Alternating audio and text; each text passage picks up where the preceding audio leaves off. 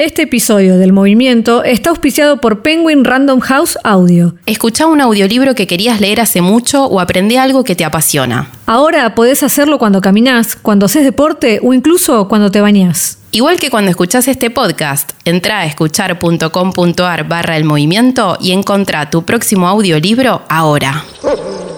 Pero he tenido periodos en los que he tenido que estar muy expuesta y, me ves a la noche yendo a un evento hiperproducida, hipermaquillada, poniendo una sonrisa, yo de vuelta, ¿no? Es un poco el estigma social, esta necesidad constante de mostrarte feliz y sobre todo si encima te va bien con tu profesión. De hecho, creo que la mayoría de la gente que me conoce a un nivel eh, de superficial a medio, diría que soy una persona que se ríe todo el tiempo, ¿no? Como soy una persona muy alegre. Y eso no significa nada. Este es El Movimiento, un podcast para hablar de los temas que te importan. Vamos a plantearnos cuestiones de la vida cotidiana, dilemas, curiosidades, dudas, inquietudes que nos interpelan a todos y a todas. Quizás encuentres soluciones a tus problemas o respuestas a esas preguntas que te enroscan. No podemos asegurarte nada, pero creemos que informados somos capaces de tomar mejores decisiones. Soy Victoria de Masi. Soy Emilce Pizarro y te damos la bienvenida al podcast del movimiento.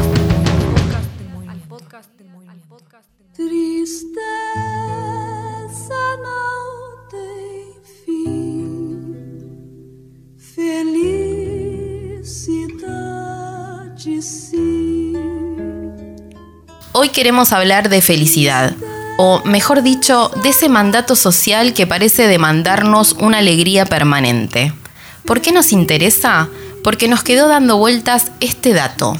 En 2017, la Organización Mundial de la Salud calculó que uno de cada 20 argentinos tiene depresión. La estadística nacional es todavía peor.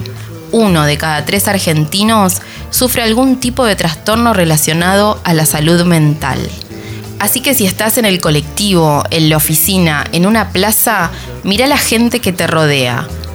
Hay muchas chances de que cerca tuyo haya alguien que la está pasando muy, pero muy mal.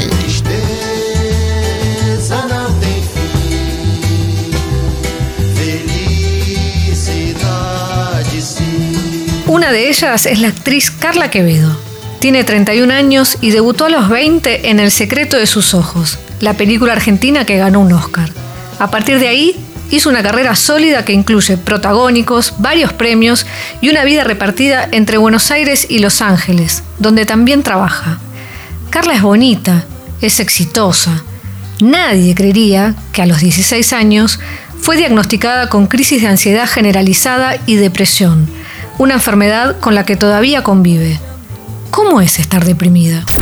En mi caso puede tener muchas formas, o sea, sí hay veces que, la sintomatología o la cuestión, lo, que es la clínica, ¿no? Por así decirlo, está mucho más presente, por ahí son periodos en los que la cuestión vital empieza a desaparecer un poco, ¿no? Como esta cosa de, pasar mucho tiempo en cama, durmiendo. Eh, suelo retraerme bastante de cualquier tipo de contacto o vínculo social. Suele estar ligada a periodos de dormir mucho, pero dormir muy mal, ¿no? Como puedo llegar a pasar 12, 14 horas en la cama un día y sin embargo, primero sentirte cansada igual, segundo, no dormir, ¿no? Como me pasa que me agarra insomnio, que me despierto cada 20, 30 minutos, o sea que en una noche me puedo despertar 10 veces, me agarra mucho dolor de espalda porque también estoy mucho tiempo quieta, no, tipo, no hago actividades, no salgo tanto de mi casa.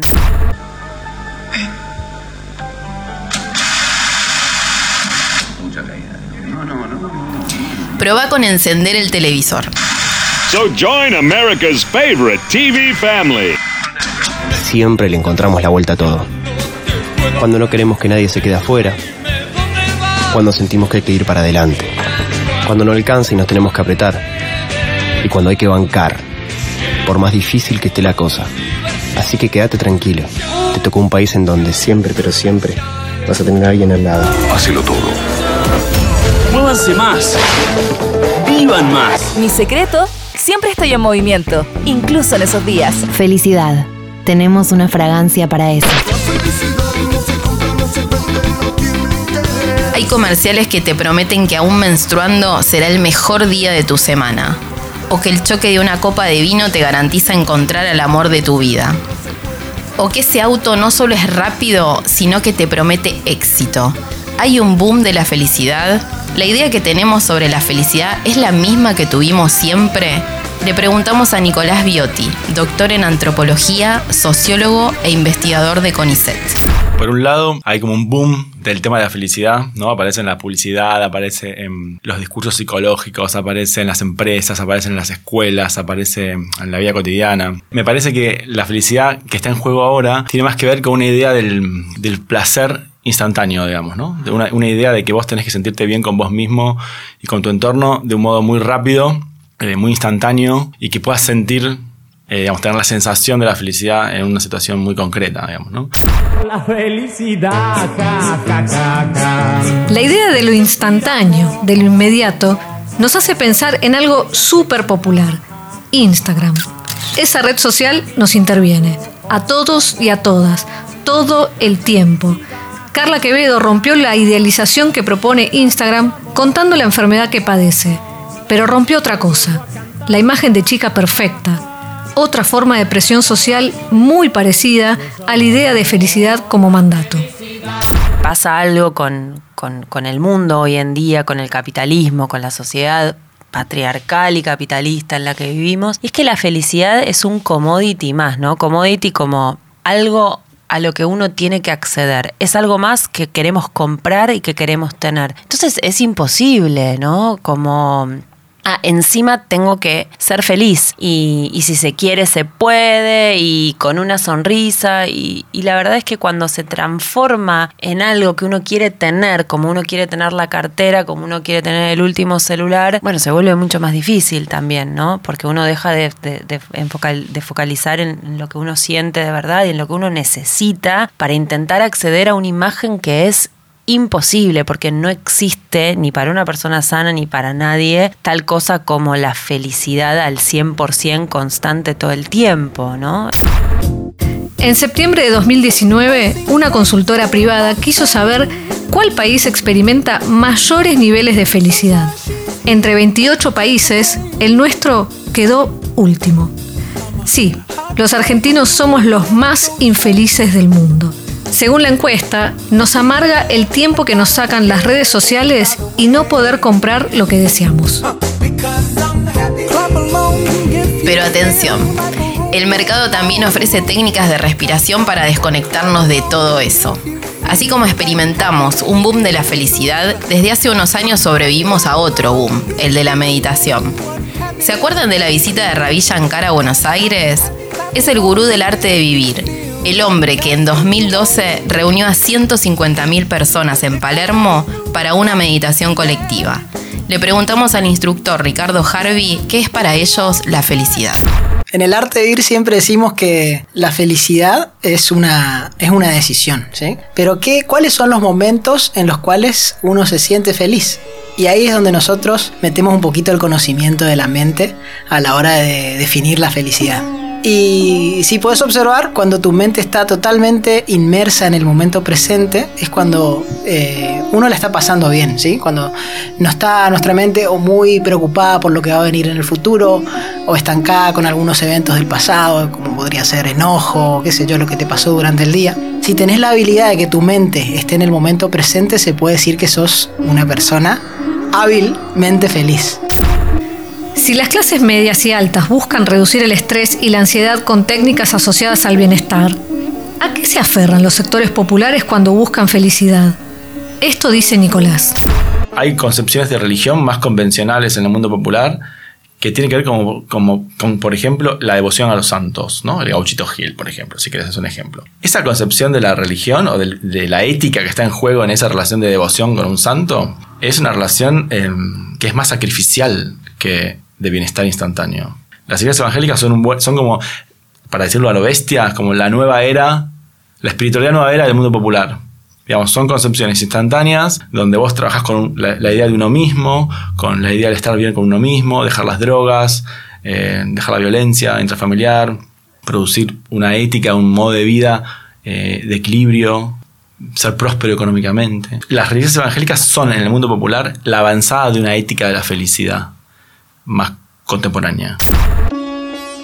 No hace falta revisar las cifras de desempleo en la Argentina, que a septiembre de 2019 son las más altas de los últimos 13 años. Pensemos en cosas simples, cosas bien cotidianas, esas que nos condicionan el día. Una discusión en el trabajo, una materia desaprobada, una pelea con alguien que queremos. Tranquilos, en el arte de vivir también hay una recomendación para eso. A ver, Ricardo. Uno se pone prende la televisión a la mañana y lo que primero ve son pálidas, siempre parece. Primero porque las noticias, las, las noticias negativas son las que más venden, ¿vieron? Entonces todas son pálidas. Uno arranca el día ya diciendo, uy, el dólar está por las nubes, el tráfico es un caos, eh, estoy llegando tarde, no sé, todas pálidas. Entonces uno está expuesto, quiera o no, a ciertos estímulos. El desafío es a ver qué consume cada uno. Si yo soy en definitiva el que tiene la libertad de cuando me levanto qué consumir, no solo hablando de consumir alimentos, uno consume por los ojos, uno consume por los oídos, por lo que lee, entonces ir viendo de a poquito a ver dónde cada uno posa su mente. Hay una máxima que dice que ahí donde vos posas tu mente es eso lo que va a crecer en tu vida. Pero la depresión no entiende de cosas simples porque no es algo que la mente pueda dominar. La depresión es una enfermedad, la tercera más común en el mundo. Suele aparecer en la adolescencia, una edad en la que es difícil dar con el diagnóstico. Eso le pasó a Carla, que a los 15 años llegaba a la guardia de la clínica sin aire. Durante meses, unas tres veces por semana, los médicos atendían los síntomas que podían ser ahogo, pánico o una sensación inminente de muerte. A los 16 años, Carla consultó con una psiquiatra. Desde entonces, con vaivenes, continúa con el tratamiento. Le preguntamos si en este tiempo se abrazó algún tipo de fe. Me encantaría tener fe, o sea, si se pudiera comprar la fe, bueno, de hecho hace años que, compro fe, ¿no? O sea, compro cristales, compro palo santo, compro astrología, compro intenciones con la luna llena. Esa es mi, mi manera de tener fe, que la puedo comprar con dinero. eh, me abracé mucho a la idea del amor, que también es otro tipo de fe. Hay diferentes niveles de tristeza. Está la que aparece y se va con un llanto, está la angustia, que lleva un poco más de tiempo, y está la depresión, que es la que te tira en la cama. Pero las personas con esta enfermedad no dejan de formar parte de la sociedad en la que viven. ¿Cómo podemos acompañarlas? Pero pasó inclusive con, con, amigas, gente que quiero y que sé que me quiere, pero está el discurso muy instalado de que si se quiere, se puede. Vos no querés estar bien. Vos te gusta estar triste. Porque es muy difícil de acompañar a una persona así, sobre todo si son periodos largos, y es un poco como el huevo y la gallina, porque la persona cuanto más abandonada se siente, peor se pone, y cuanto peor se pone, eh, más difícil es acompañarla. Entonces, eh, es muy difícil. Por esto mismo es que yo insisto en el tratamiento y en el acompañamiento terapéutico, porque una pareja, tu familia, tus amigas te pueden acompañar hasta cierto punto, pero llega un punto en el que uno necesita otro tipo de contención, la contención profesional, y, y armar un plan que te rescate de ese periodo lo más rápido posible, porque sí, obviamente es muy difícil para para la gente a tu alrededor acompañarte cuando uno no se deja acompañar, porque de vuelta no es cuestión de voluntades.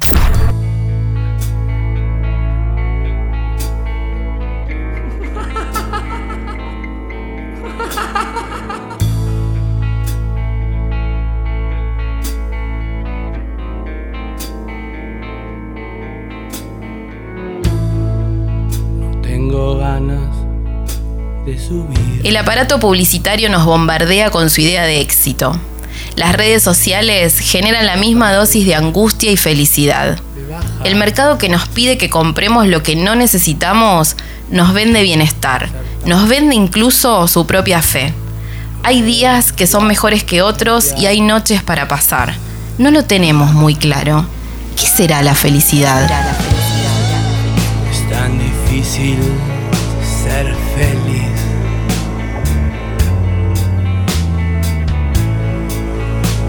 pero no es inalcanzable.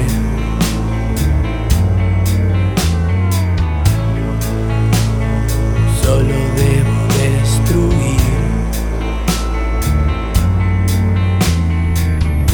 esas cosas que en mi mente arden. Sí, sí. Quiero saber. Voy a hacer para encontrarle un sentido, felicidad, depresión. De la mano en el camino. La gente no tiene una moneda. La gente está muerta. Son muertos que compran esto, mira cómo compran. Así termina este episodio del Movimiento, una producción de Espacio El Movimiento y Congo FM.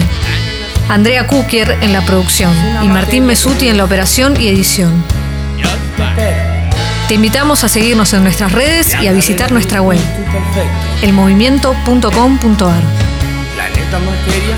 Y te invitamos también a que te sumes al club Sexy People. Es muy fácil. Tenés que entrar a congo.fm y seguir los pasos de suscripción. El movimiento y Congo creen en los proyectos autogestionados. Soy Victoria de Masi. Soy Emilce Pizarro y este fue el podcast del Movimiento.